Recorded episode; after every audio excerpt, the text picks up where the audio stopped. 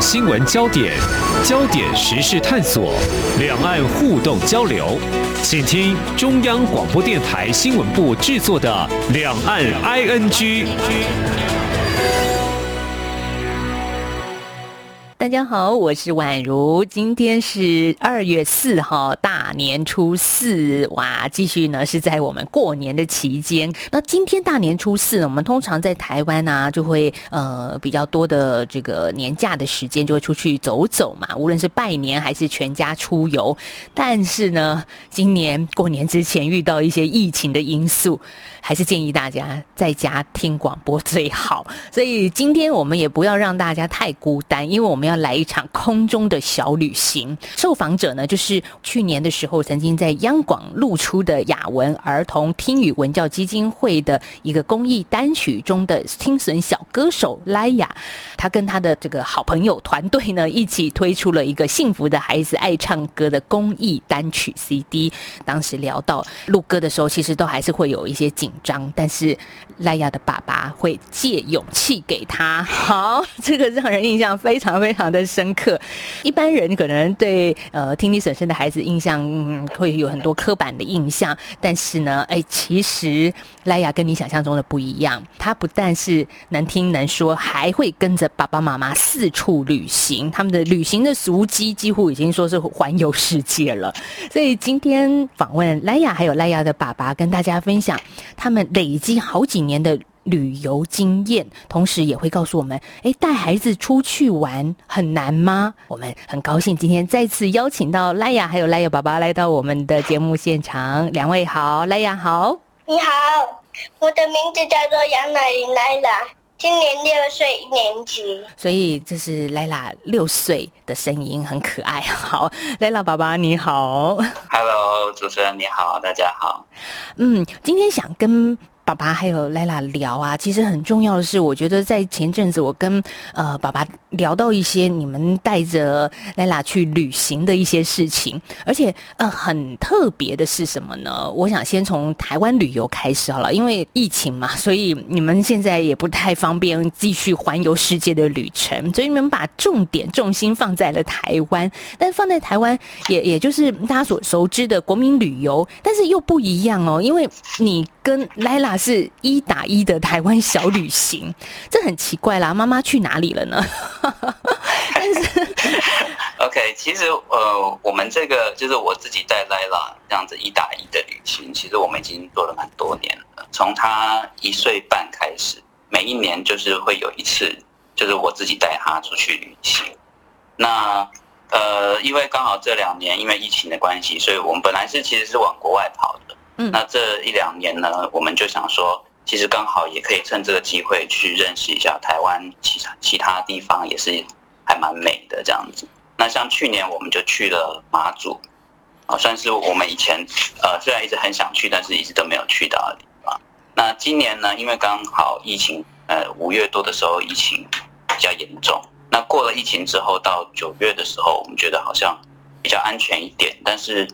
又又担心说小朋友还没打疫苗，所以我们后来就决定租了露营车，那让小朋友带他出去的时候，不管吃东西啊、洗澡、上厕所，都可以在车上解决，这样子就是减少他跟其他人的接触。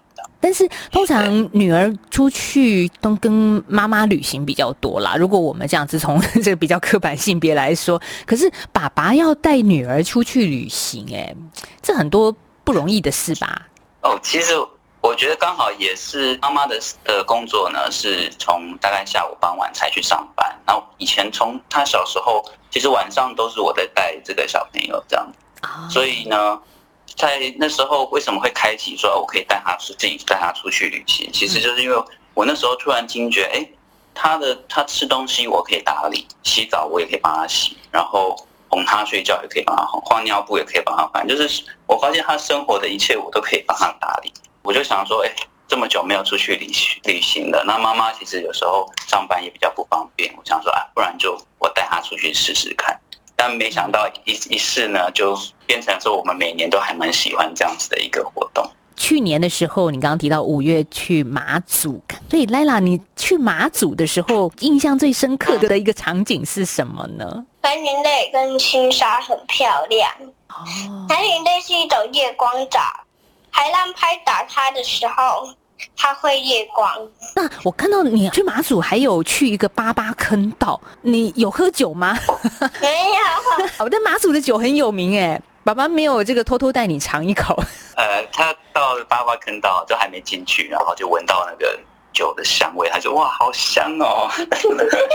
所以这个马祖也体验到台湾外岛的一个战地风情。那我想马祖的各种岛屿其实都有你们的足迹哦，但也有一些相关的历史教育在里面。对啊，其实因为我觉得马祖蛮多地方是我们台湾没有没有办法体验到的，就是它呃，可能在路上你就看到哎，坦克车就放在旁边，然后它有一些碉堡。然后刚刚讲到坑道嘛，甚至我们骑要骑着摩托车跑啊，就是看到哎旁边有个靶场，但是它其实现在已经没有在使用，但是我们就可以跑进去体验一下，看一下那个场景，甚至还看到手榴弹场，这是这是我们还没有从来没有遇到过的，所以其实也刚好借这个机会让小朋友看到这些东西，然后呢也顺便可以让他学习一下相关的一些历史的背景，这样子。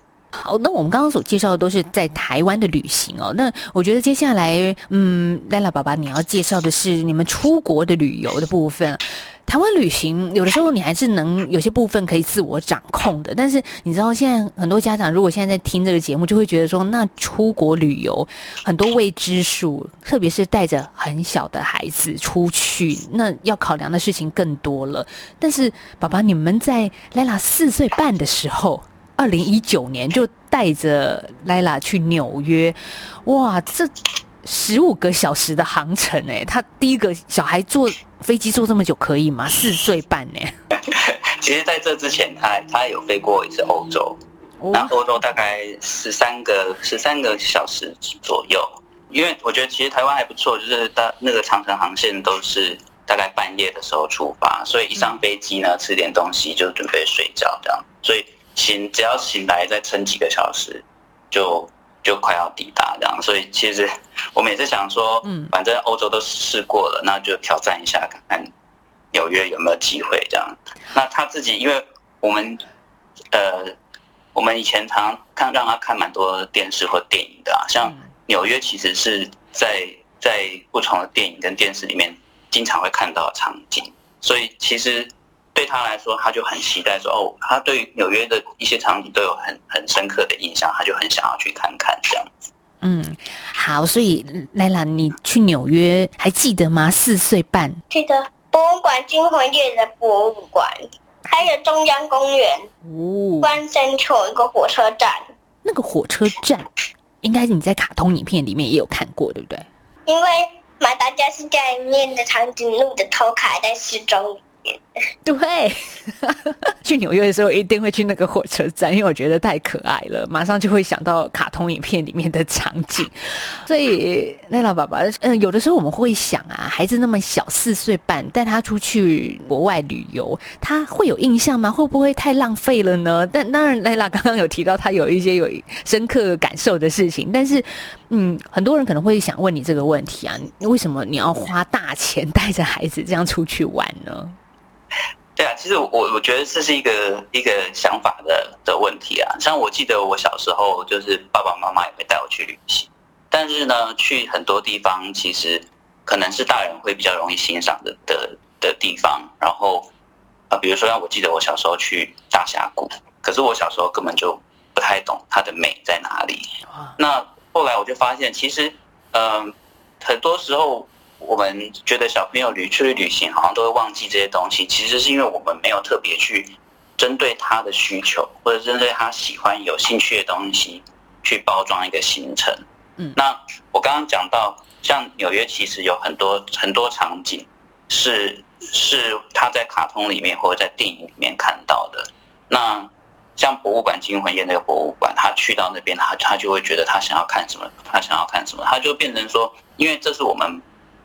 我们有针对他的需求，针对他喜欢的东西去做的行程，他就自己会比较主动的去去看这些东西。那之后他在印象，他在在回忆的时候，他的印象会更深刻。哎，爸爸，那如果像去纽约啊，因为比就是两地有时差的关系哦，或者是带着一个小孩，你毕竟不能像我们大人一样自助旅行，说走就走到哪去，就是很快速的移动，或者是看很多的景点，因为有的时候还是得配合小孩。特别莱拉去纽约的时候只有四岁半嘛，有的时候小孩嗯要睡午觉，就是有一些他自己的生理需求。哎，这个时候父母要怎么办呢？对，其实这个我我也是在这个过程中慢慢去学习到，就是像纽约哈很特别，它因为它跟刚好跟台湾是日夜颠倒，差十二到十三个小时，所以我们去到那边呢，一开始我觉得还还蛮蛮辛苦的。就是我们通常去旅行，我们通常都会想说我们要赶快调时差到当地的时间，可是小朋友并不会像我们一样这么去去调整自己的生理，那。我后来就发现呢，到了下午的时候，就是其实就是台湾的晚上半夜，就他睡午觉就需要睡很长的时间。那早上呢，一大早天都还没亮，他就醒来了，因为这是我们台湾的下午时间。所以后来我就想说，哎，其实我们在行程在在排，虽然有预排一个行程，但是实际去走的时候，我们还是要保持一些弹性。那同时呢，就是。有时差，其实也不要刻意去，不要刻意去去调整它，就反而去善用它。像他早上一大早五点多起来，然后我们就在饭店里面看日出。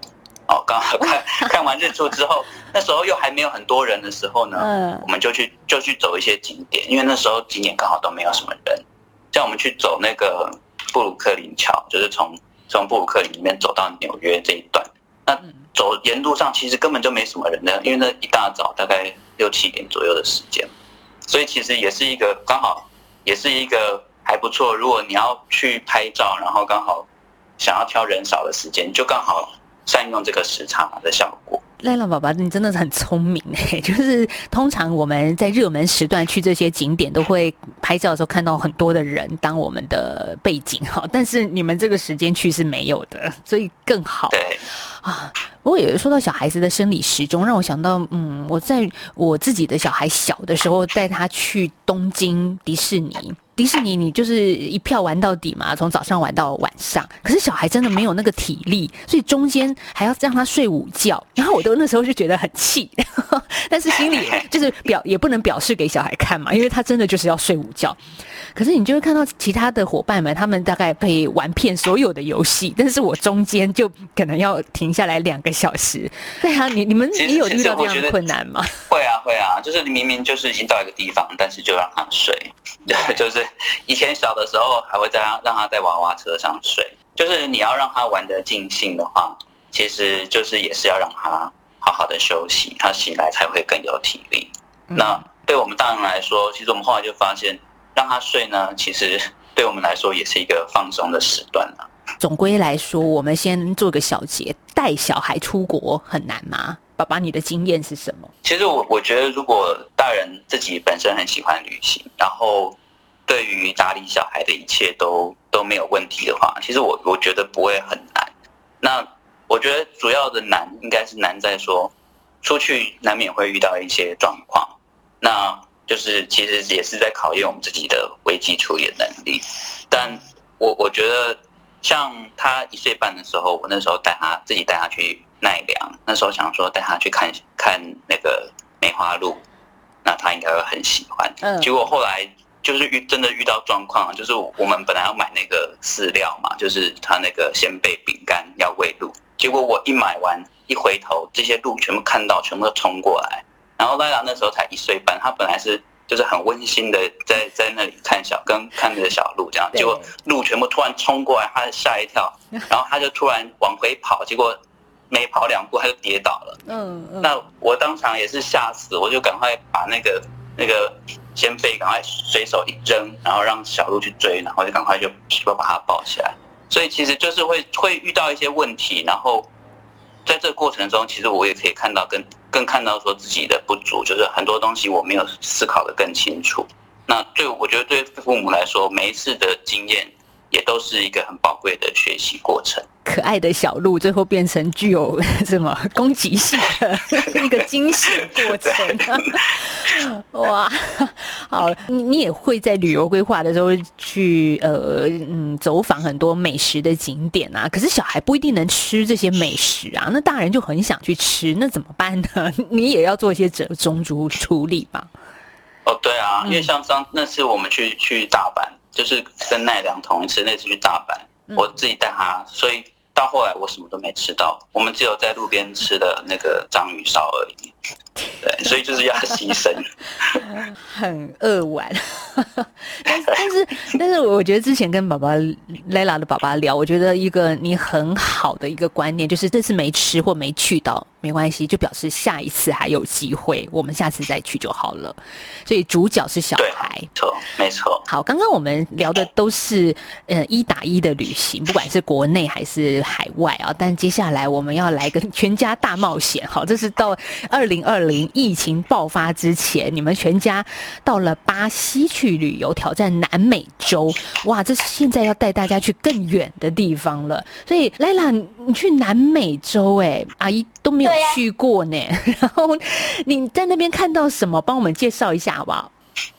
我在那看到耶稣基督的雕像，还有金刚鹦鹉在巴西的鸟园，科巴卡巴纳海边。嗯，你在海边做什么呢？在海边喝椰子汁，还有晒太阳，哇，还有还有玩水。好，这是来啦到南美洲的一个体验。这些体验我看到我都好羡慕，因为我也没有去过。好，所以宝宝你来介绍一下。譬如说，你看你在这一次大冒险啊，你们全家带着孩子到巴西，那我们也知道，嗯，其实。那个地方有很多特殊的民俗风情，然后在台湾我们是看不到的。但呃，也老实说了，它的治安也比较不好，所以带着孩子去，你们也是自助旅行嘛？那会不会有一点担心或危险的时候呢？哦，当然会啊。嗯，那呃，其实我我们当初在规划这个旅行，也是因为让他看那个有一个卡通的电影叫《里约大冒险》。嗯，哦，然后他看完之后他就很喜欢。那其实电影里面都有带到很多。巴西还蛮有名的景点，这样子，所以我们那时候就想说，哎，不然我们就试试看南美洲飞飞看这样子。那去到那边，刚刚讲的，当然我们大家比较有印象，就是在里约那边有一个很大的耶稣基督的雕像。对。然后呢，巴西那边其实它的海滩是很漂亮的，这样子。那另外，因为因为那个他看了那个里约大冒险，所以他对那个鹦鹉是非常的。有兴趣的，所以我们后来到伊瓜苏瀑布，有特别带他去看，看那个有一个鸟园，就去看到各式各样不一样的金刚鹦鹉这样子。那我觉得其他的东西，呃，我们我自己觉得比较特别的，就是说，像巴西呢，呃，大家会有注意到说，哎，巴西其实有很多的贫民窟。那在电影里面常常会描绘像。有一些什么毒枭啊，或者是什么什么黑道的火拼这些东西。那其实它贫民窟算是在巴西的社会里面，算是一个还蛮蛮特别的特色。那我们那一次也是就参加他们的当地的 local tour，就是贫民窟里面的人当导游，带我们进去认识那个环境。那也让小朋友进去看一下，说哦，原来他们的他们的社会，我们看到很多漂亮的观光景点的背后。其实有另外一块是不一样的社会阶层，那这个国家会有一些贫富差距而产生的一些社会的现象，这样子。嗯，对。那对我们来说，当然，因为我们会考量到治安的问题，所以我们还是会希望让比较熟悉的人带我们进去，这样。在你们挑战南美洲的时候，有没有发生过什么意外事件呢？啊，讲到意外事件，就是那个。我们去里约那个很有名的那个耶稣基督的雕像嘛，嗯，那我们也是一开始想说，哎，我们要善用时差，我们一大早就去，然后去排排第一第一个买票这样子，然后买完票之后，他又要要去排队去去搭一个小巴士，再往上山上再跑一点这样子，结果呢，我们就我们就很幸运的，我们真的是。第二个买到票的，然后就去排那个巴士。结果一开放要要去去上巴士的时候，我们就赶快用跑了。就一跑，结果莱拉就跑一跑，他就跌倒了，然后他的他脚就流血，然后结果，所以我们在在那个一到那个耶稣基督那个大家都是要疯狂抢要去拍照的时候呢，就看到有一个人就是在那边一直在那里哭，然后他就一直在喊脚痛，然后我们就拍了两张照，然后看到他就一直在哭，我们就想说好吧，我们就也不拍了，我们就让他在旁边休息，然后旁边有个商店。嗯，我们就等，一直等等了一个小时，等那个商店开了，然后买一支冰棒给他吃，然后然后吃完 吃完冰棒，他的心情就好了。然后然后哦对，还有喝可乐。然后呢，他心情好了之后，我们再回去回回去继续的拍照。当然那个时候就已经那个那个。耶稣基督像前面就已经塞满超多人了，但是，嗯嗯，但是人生就是这样子嘛，对啊，这是我觉得比较大的意外了。那他可能一辈子都会记，从看照片上就看到。他一辈子会记得他在这里跌了一跤，然后对。我看到你们全家福的照片，他表情没有笑，哎，不太好。哦，这一张已经算好的了，哦真的，已经是喝可乐之后了。有好有好几张他是哭的，哭的很惨的，就是一把眼泪一把鼻涕的。好，哎，其实我我我也想到，我曾经带小孩去巴黎啊，但是呢，他刚下飞机的当天晚上就有一点像肠胃炎，上吐下泻。那时候我真的觉得天哪，我快崩溃了，我不知道该怎么办。好，因为你刚刚说到那种跌倒流血，可能还是外伤，就你如果自己有带一些药，还可以擦一擦。可是如果真的孩子生病了，在国外旅游，你们会怎么处理呢？那我不知道你们有没有遇到过。我们目前倒是没有遇到过小朋友生病的状况，对。但不过有有去过一些地方呢，可能因为呃饮食的卫生要比较注意的，嗯，对，这个就就是像餐厅就要比较慎选。嗯，对，特别带小孩出去，如果小孩真的不舒服、发烧啦，那你这趟游程基本上就很 很辛苦哈。好，那最后来谈一下吧，你们还曾经到海外去跨年，而这个跨年的地方好特别哦，就是到埃及杜拜。莱拉，你到埃及去，去看到什么呢？看到金字塔，还有人面狮身，还有骑骆驼。然后我们的饭店很享受，从阳台的窗户看出去就可以看到金字塔了。所以爸爸很会选饭店哦。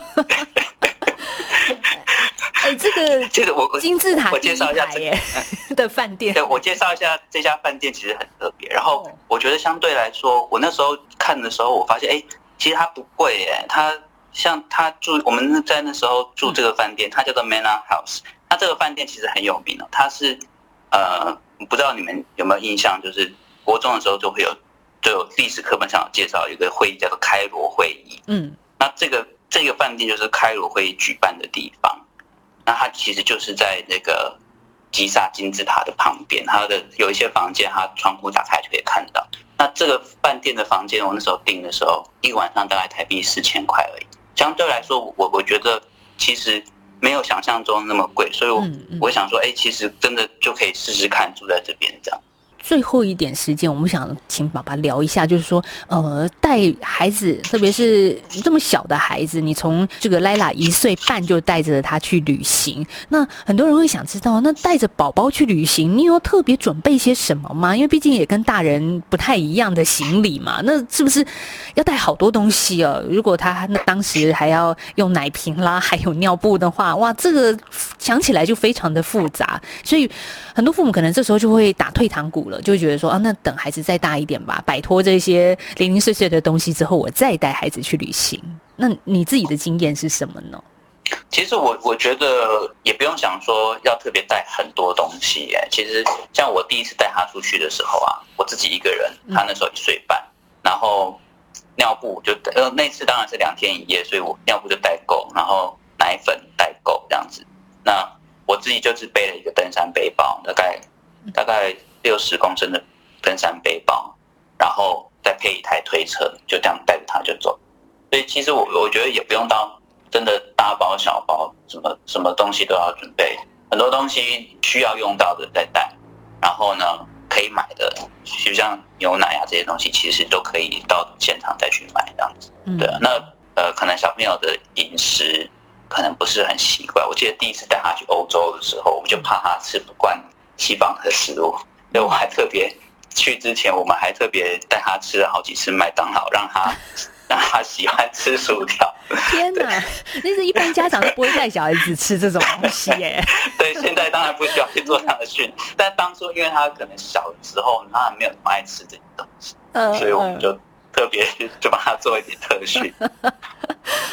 带孩子去旅行，我想莱拉爸爸跟妈妈应该有你们自己一个最期待带给孩子的一些回忆哦。那其实嗯，很多的家长也希望带着孩子全家去旅游，但是呃，这个旅游其实要玩的有丰富，同时也要有深度，这是并不是一件容易的事情。所以事前的规划跟你们自己的一个想法是非常重要的吧？对啊，其实我我觉得。自助旅行其实是一个蛮有趣的东西，就是，嗯，在规划过程中，其实我我自己呢，对这些各个景点，甚至各个国家的一些历史背景，其实我就算是有更深一层的认识。那对于小朋友的学习来说，我觉得这也是一个很好的东西。就我们在课堂上真的学到很多东西。那从我们小时候到现在，小朋友可能学的比我们更多。但其实，在这些过程中，我们就要去思考说，怎么样子旅行可以包把它包装起来，变成一些知识。就很多景点，我们以前小时候可能就是走过去看过去，可能就没有特别的太大的共鸣。嗯，那像比如说我们去埃及的时候，呃，那时候莱拉三岁多，我就去图书馆借了一本埃及的神话故事，然后我就讲给他听。讲完之后呢，把这个东西包装到行程里面去。到埃及，他去逛埃及博物馆。其实埃及博物馆这些东西，我们大人去看呢，都不一定看得懂这些东西。但是他因为有看过这些神话故事，他就觉得哇，他就自己到处跑，然后在这些棺木的雕刻上找到一些他很喜欢的东的一些像神的图案啊，或者是什么，然后就会很兴奋的拉着我们去看这样。因为你平常我们在学校可能没有办法学到的东西，就是说他其实。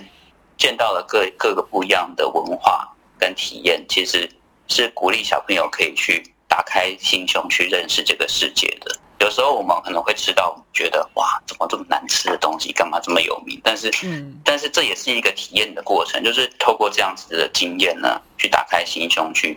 接受各种不一样文化的特色，这样子。所以奈拉爸爸在疫情之前，其实也会跟大家做一个公开的分享讲座。讲座题目叫做“小朋友去旅行吧”。好，真的也就是开拓，也启发了很多孩子去旅行的视野。那呃，最后想问一下莱拉，嗯，你才跟爸爸妈妈去这么多次的旅行，你还有需要？在旅行过程中跟爸爸借勇敢的时候吗？你有没有觉得有啊？你你觉得你你为什么喜欢去旅行？爸爸刚刚讲了好多，他为什么想？我知道为什么，因为我爸爸是一个喜欢旅行的，我生出来就是也喜欢旅行。哇，这是爸爸妈妈教你的吗？你的回答好好哦。其实，爸爸，我觉得这样莱拉生活生在你们的家庭好幸福哦，我真的要这么说。因为你们爱旅行，你们不可能就待在家里，然后呢就把孩子拉着走吧，我们就一起去旅行吧，就这样子 让孩子开拓了不同的视野。对啊，因为刚生小朋友的那一两年，其实就变得没有办法去旅行嘛。嗯，那后来后来我们有尝试过。就是有的时候就可能把小朋友丢到阿公阿妈家一两几天这样子，然后我跟妈妈会出去旅行。对，那等到他可能两岁多，就发现哎，其实很多地方他都可以跑啊。那只要我们知道怎么样去照顾他，然后行程怎么样去帮他做一些他会喜欢的规划，就带着他跑嘛。反正只要很多东西慢慢，你说小朋友坐飞机会哭闹，其实第一次不舒服，第二次慢慢就习惯。然后可能航班的时间挑可以让他睡觉，睡觉的时候也是就是可以帮他克服一些大家可能觉得带小朋友会比较麻烦的地方的。今天听了莱拉爸爸的分享，还有莱拉的这个旅游经验谈，你就会觉得说，带着小小孩去旅行，真的没有想象中的这么这么的可怕。同时，他也会带来很多的共同家庭的回忆。好，今天呢，我们在大年初四，请到的是莱拉还有莱拉爸爸一起跟我们分享台湾的旅行经验，还有如何带着小小孩环游世界。谢谢两位，谢谢莱拉哦，谢谢，拜拜。